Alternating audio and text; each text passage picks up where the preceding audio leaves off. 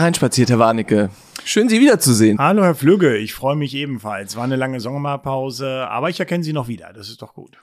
Lange und hoffentlich auch erholsam. Ja, ich bin soweit, äh, das möglich war, erholt, aber die äh, Politik hat mich nicht so richtig zur Ruhe kommen lassen. Das muss ich auch ganz ehrlich sagen. Herr Warnecke, Sie sprechen es an. Wir, wir steigen auch gleich sozusagen unvermittelt ins Thema ein. Kurz und schmerzlos. Kurz und schmerzlos. Nee, schmerzhaft. Quick and dirty. Ja. Die Bundesregierung steuert so langsam auf ihre Halbzeit zu. Die Ampelregierung, die Koalition, die wir bisher noch nicht so kannten. Und so richtig glücklich ist es nicht gelaufen. Man hat sich, man hat sich sozusagen ins, ins Buch geschrieben über den Sommer, möglicherweise ein bisschen zu besinnen, zu befrieden. Es geht wieder los. Nichts davon ist eingetreten. Teilen Sie diese Auffassung? Dass nichts davon eingetreten Na, von, ist? Von der, oder, von der äh, Besinnung und der Befriedung. Nee, Besinnung und Befriedung. Äh, ich glaube, das, äh, das wäre jetzt äh, auch surreal, wenn ich das sagen würde. Dann wäre ich so, so weit weg äh, von den Realitäten im Land wie Olaf Scholz, der ja auch von der boomenden Wirtschaft gerade ausgeht. Nein, da ist keine Befriedung, da ist keine Ruhe eingetreten. Äh, wir haben, ich glaube auch inhaltlich, äh, mittlerweile einen, einen Tiefpunkt äh, Ja. erreicht. Äh, sicherlich der, der erste Aufschlag dieser Deutschlandpakt zum Beispiel, den äh, Olaf Scholz jetzt hier auf den Weg gebracht hat. Also ich, ich wusste jetzt wirklich nicht mehr, ob ich lachen oder weinen sollte. Ehrlich gesagt habe ich geweint. Sie sprechen es an, der Deutschlandpakt ist sozusagen, also mal zur zeitlichen Einordnung, wir befinden uns hier in der Haushaltswoche, ähm, in der ersten Sitzungswoche nach der Sommerpause. Die Fetzen fliegen, das ist auch so ein bisschen das, auf das, auf das habe ich ein bisschen referenziert. Und Sie sprechen es gleich an, es gibt quasi ein neues äh, Überraschungsei der Bundesregierung, nämlich den Deutschlandpakt. Was ist denn da fürs Wohnen drin, fürs Wohnen und Bauen in Deutschland? Nichts. Sagen wir es mal so, wie es ist. Äh, es ist ein Fünfzeiler mit der äh, absurden Feststellung, es soll mehr gebaut werden. Ja, haben wir, glaube ich, schon ganz häufig gehört. Ich 400.000 bin- Wohnungen. Ja ich, ja, ich bin also wirklich dankbar und begeistert, dass das nochmal niedergelegt wird. Dann sind schon mal drei Zahlen weg, bleiben noch zwei. Und da steht jetzt allen Ernstes drin, die Bauanträge sollen digitalisiert werden. Punkt. Äh, das Damit- kann man eigentlich äh, nur im Raum stehen lassen. Wa- Was soll das? Also in, in der Phase, wo wir unheimlich viel gebaut haben, äh, hätte eine Digitalisierung ja noch einen Geschwindigkeitsvorteil gebracht. Ja, aber vielleicht nutzt man jetzt die Pause des Bauens, um, um die Digitalisierung ungefähr der so. Bürokratie voranzutreiben. Äh, äh, entweder Jetzt hat man ein das- bisschen Ruhe für die So, Digitalisierung. Jetzt, also die, die Bauanträge, die jetzt nicht gestellt werden, könnten dann danach in der Theorie schneller gestellt werden.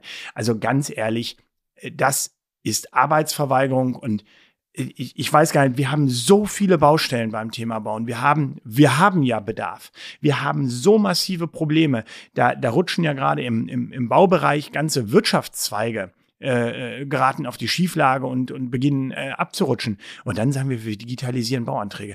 Das ist, als wenn wir sagen, wir machen Berlin jetzt einmal richtig sauber, hier haben sie eine Packung Q-Tips, Herr Flügge. Herr Warnecke, bevor Sie sich jetzt wieder zu stark in Rage reden, also Sie haben es erwähnt, wir steuern auf eine Bau- und Wohnungsbaukrise zu, wenn wir nicht schon mittendrin sind. Und ähm, fasse mal zusammen, die Regierung reagiert darauf mit einem, erneut mit einem Papier und einer neuen Schleife drumherum.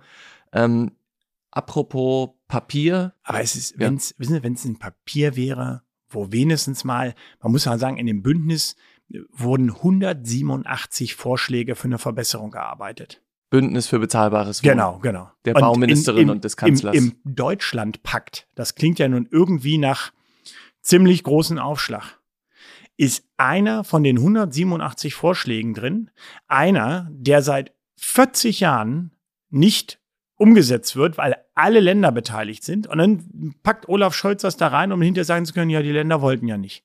Das ist doch keine Politik mehr. Ja, ich bin frustriert und da, äh, da komme ich auch in Rage. Apropos Frust und Rage, möchte jetzt auch noch mal, weil es einfach dir ähm, ein diese- bisschen Öl ins Feuer gießen. ein bisschen Öl ins Ja, Feuer okay. gießen. Nein, aber ich möchte insbesondere auch auf diese Par ähm, Parlamentswoche zu sprechen kommen, nämlich das GG, das Heizungsgesetz. Ich hab's geahnt. Ja, wird diese Woche wohl verabschiedet, ähm, nach langer, langer Zeit und intensiver Arbeit im Parlament und auch außerhalb des Parlaments an diesem Gesetz. Also Herr widerspreche Warnecke, ich Ihnen gleich mal. Sehen Sie, es geht alles Naja, weiter wie vor Also Sie Sommer. können sich nicht Wo, da war ja keine Arbeit im Parlament. Das hat die, da die, die, die Regierungsfraktionen haben das ja gerade nicht zugelassen. Das muss Also- man so deutlich sagen. Ich wollte Ihnen gerade die Frage stellen, sind Sie jetzt ein wenig befriedet mit dem GEG, mit dem Gebäudeenergiegesetz oder Also jetzt sind wir so auf der Zielgeraden, es wird jetzt verabschiedet. Können Sie Ihren Frieden mit dem Gesetz machen?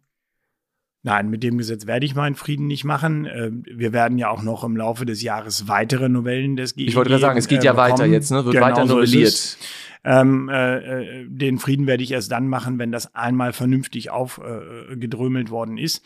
Ähm, nehmen wir nur mal kurz diesen formellen Teil. Das Verfassungsgericht sagt der, äh, den Ampelfraktionen, ihr müsst darüber nochmal beraten und Beratung zulassen.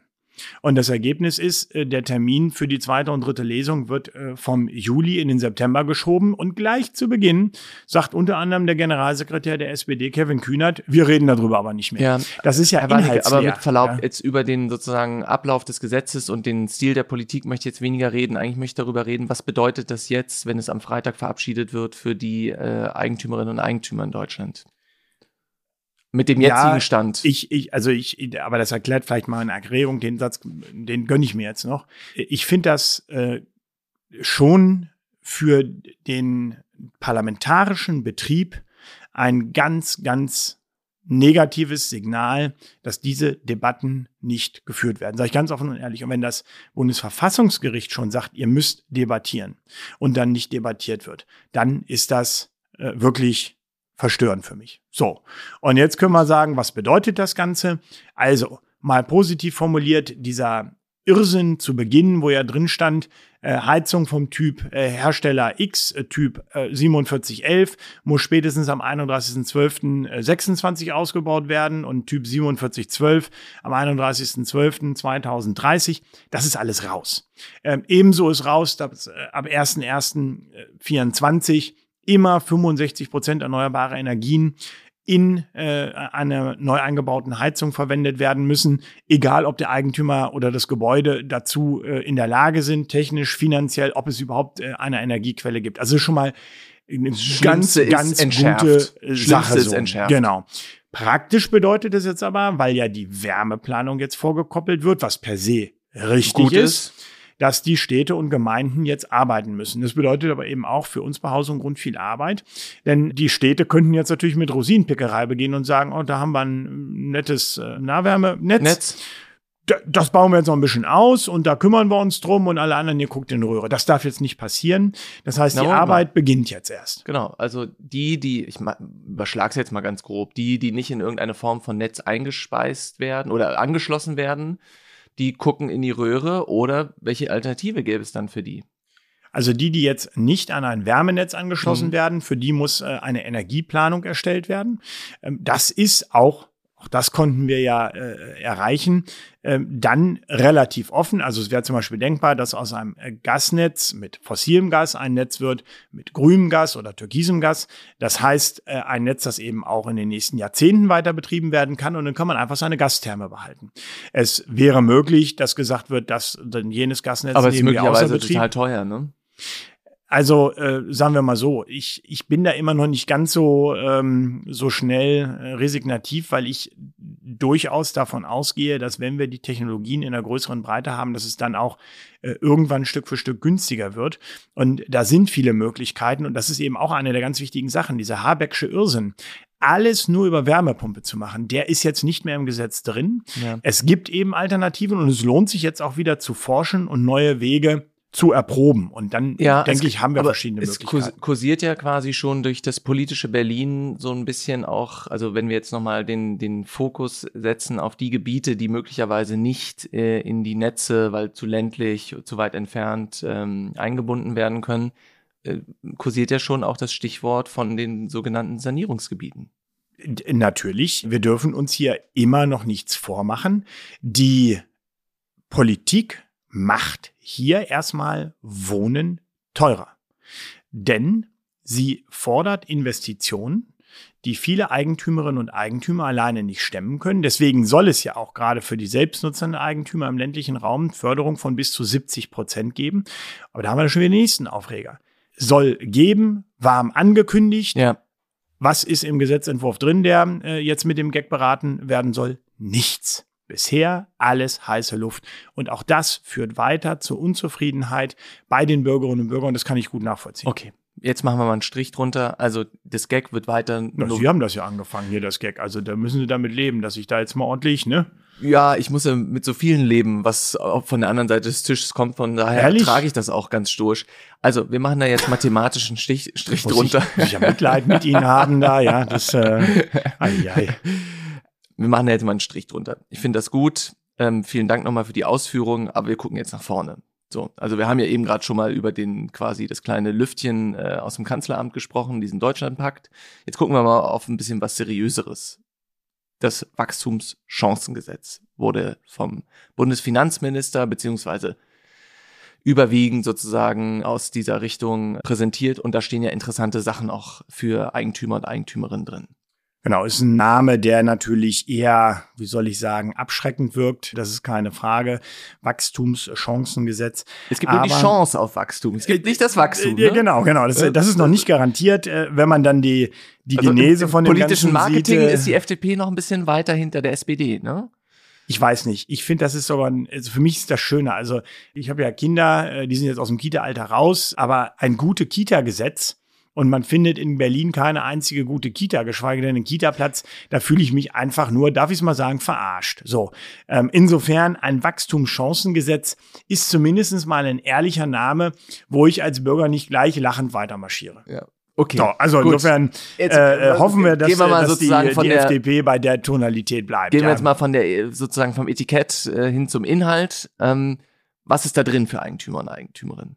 Also da ist vor allen Dingen für private Vermieter äh, was drin. Und zwar ist es ja so, dass man äh, auch bei den kleinsten Einnahmen, die meisten Vermieterinnen und Vermieter haben ja sogar negative Einnahmen, sprich machen Verluste mit der äh, Vermietung, ähm, dass man immer eine, eine aufwendige Steuererklärung abgeben muss. Mhm. Und hier gibt es jetzt einen, einen Freibetrag, der da eingezogen wird. Ähm, und äh, die, äh, ja, die, die Einnahmen aus ein, äh, manche auch aus zwei Mietwohnungen unterhalb einer gewissen Schwelle werden erfordern keine Steuererklärung mehr, bleiben dann steuerfrei. Darf ich da mal eine Zwischenfrage stellen? Wissen Sie sozusagen, wie viel Prozent äh, grob geschätzt der, der, der Kleinvermieter in so einer sozusagen Null- oder Negativbilanz sind? Oder, oder diese Marginalfälle der Einnahmen fallen? Ich sag mal, die durchschnittliche Rendite liegt bei unter zwei Prozent. Okay, Insofern das würde ich ja sagen, nichts über die- fast alle marginal.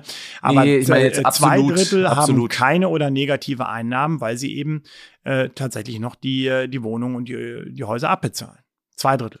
Also das ist dann durch Kredit. Genau, Sie äh, können ja die Ausgaben äh, äh, gegenrechnen und da ist, äh, ist es eben im Regelfall so, dass wenn Sie eine Immobilie zur Vermietung erwerben, das locker 20 Jahre dauert, ja. bis der abgezahlt ist, dann kommt ja die nächste Modernisierungswelle und dann kommen wir wieder zurück zum Gebäudeenergiegesetz.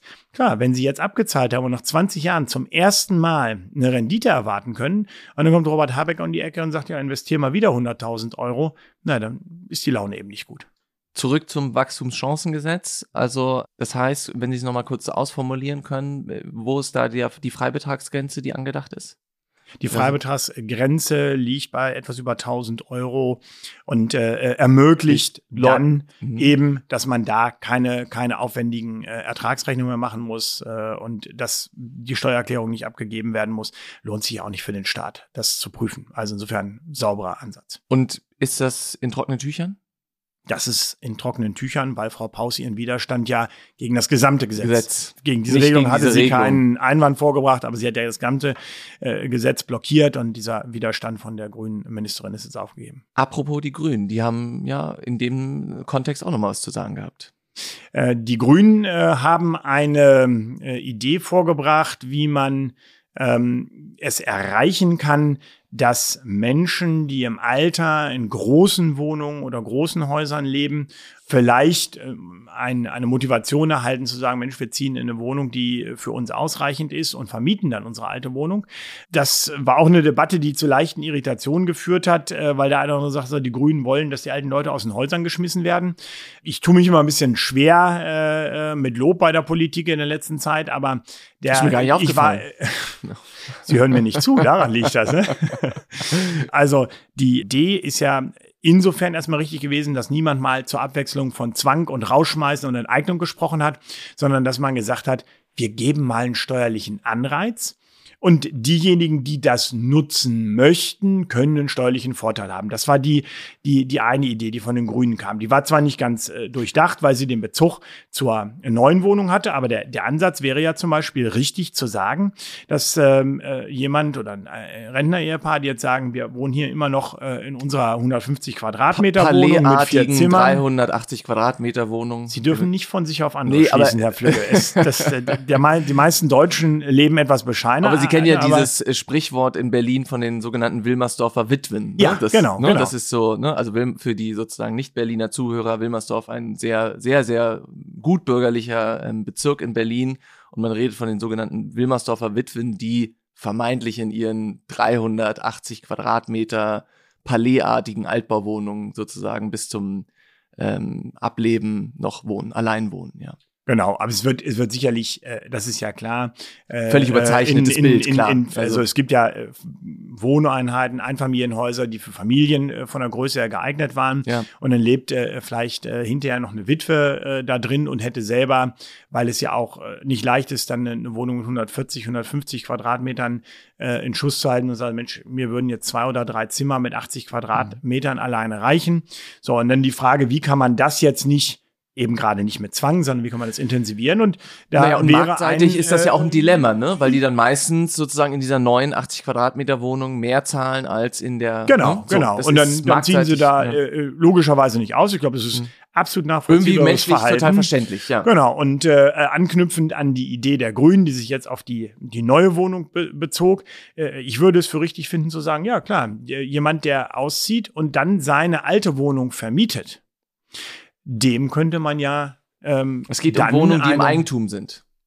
Ja, ja. Mhm. ja, dem könnte man ja dann anbieten, dass die Einnahmen aus der Vermietung dieser großen Wohnung steuerfrei sind. Das mhm. heißt, wir hätten dann hier eine erhöhte Rente für die äh, Eigentümerin, die aus, der, aus dem großen Haus, aus der großen Wohnung auszieht. Und sie könnte damit dann natürlich auch gleichzeitig besser die andere Wohnung finanzieren. Also das wäre ein Vorteil. Und deswegen äh, ist die, die grundsätzliche Debatte über Steuervorteile für solche Fälle erstmal richtig. Herr Warnecke, ich traue es mich jetzt eigentlich fast gar nicht zu sagen, aber war das jetzt irgendwie so ein verstecktes, rausgequetschtes Lob für die Grünen? Ach, nee, so weit würde ich jetzt auch noch nicht gehen, weil der konkrete Vorschlag knüpfte ja, wie gesagt, an der neu zu mietenden Wohnung an und der machte keinen Sinn. Ja, ähm, okay, aber, aber äh, ja. äh, und also ich kann auch nicht ein Lob dafür aussprechen, dass ein Politiker mal keinen Zwang äh, fordert.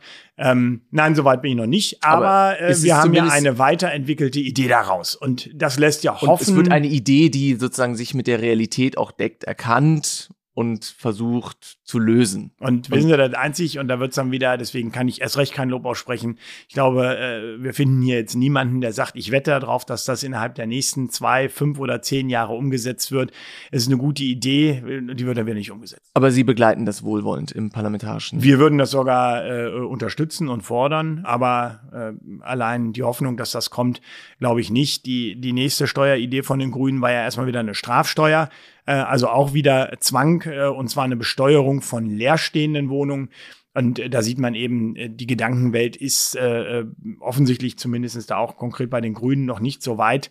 Ähm, also wer eine Strafsteuer für leerstehenden Wohnraum von privaten Vermietern verlangen möchte. Ausschließlich von privaten Vermietern. Das nicht, nein, nein aber äh, probieren Sie doch mal äh, die, die Fondsgesellschaft auf den Cayman Islands äh, für eine Strafsteuer heranzuziehen. Das kommen wir immer wieder zum selben mhm, Problem. Ja findet okay, der Finanzbeamte verstanden. nicht mal zu. Landet also wieder nur bei den Privaten, äh, wenn das Ganze kommt.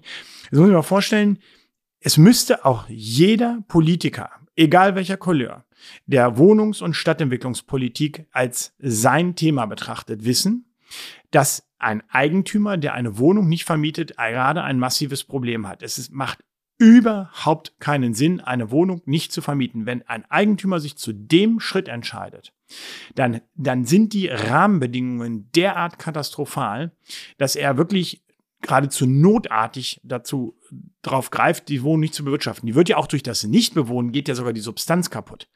Also, um das klar zu sagen, wenn man diesen Menschen, die also offensichtlich ein massives Problem mit der Immobilie haben, denen nur sagt, ihr müsst noch eine Strafsteuer bezahlen, dann, äh, äh also ganz ehrlich, dann, das, dann, dann ist man nicht qualifiziert für dieses Politikfeld. Moment, aber da äh, kommen wir nochmal konkret darauf zurück. Also Ihre These ist, dass quasi Leerstand durch, ich nenne es jetzt mal Unlust, das, das ist keine Unlust. Das ist, nein, das ist, das lassen Sie mich so doch mal aus. Nein, Nee, ist keine Unlust. Doch, nein, Sie, lassen Sie mich doch mal aussprechen. Okay, einmal. Leerstand durch, ich kenne jetzt kein besseres Wort als durch Unlust, ist äh, kein real existierendes Problem. Leerstand durch sozusagen Nichtvermietbarkeit aufgrund von schlechten Rahmenbedingungen ist ein Problem. Das, aber das kann man nicht bestrafen.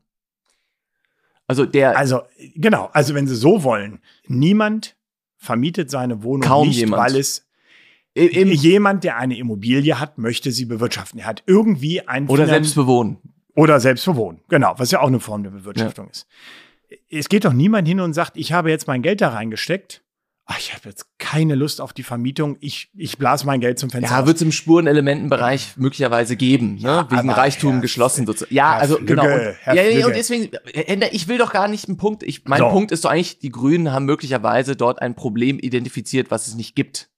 Ja, Nee, und sie malen damit ein Bild, dass diejenigen, die Leerstand haben, bestraft werden. Ja, aber da haben wir müssen. doch gar keinen Distanz in der Sache. Nee, eben. Ich weiß gar nicht, warum sie sich aufregen.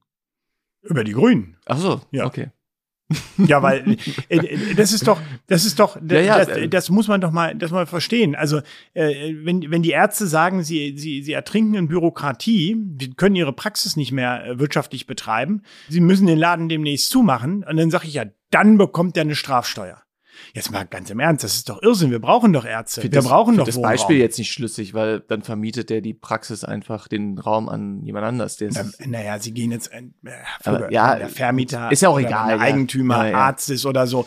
Nein, aber sein Betrieb, Verstehe die Arztpraxis, ja. das, das hört man doch immer häufiger. Die machen dann den Laden zu, weil sie frustriert sind und sagen, es geht so nicht mehr. Und die Menschen mit einer Strafsteuer zu belegen, ist doch das Absurdeste überhaupt. Das ist doch ein Menschenbild, jetzt muss ich vorsichtig sein in meiner Formulierung, wie man, wie man sie eher aus kommunistischen Zeiten kennt. Gut, bevor es jetzt da ausartet, mache ich jetzt mal auch da einen Strich. Da bin drunter. ich Ihnen sehr dankbar. Danke, ja. danke, dass Sie mich hier zurückhalten. Und jetzt reden wir dann nochmal über ein nächstes Aufregerthema. Ich dachte, es wird immer besser. Ich ne? glaube, ja. genau, ich dachte eigentlich, wir könnten uns da hinten raus entspannen, aber wenn ich jetzt auf meinen Zettel gucke, wir reden jetzt über so ein Hochpulsthema bei Ihnen, nämlich eine neue Idee der Sozialdemokratischen Partei Deutschlands, nämlich ein neuer Mietendeckel, also das Thema Mietenregulierung. Ja, genau. ja. äh, eigentlich gibt's da nicht viel zu lachen, aber es ist ja, natürlich einfach doch, doch allmählich.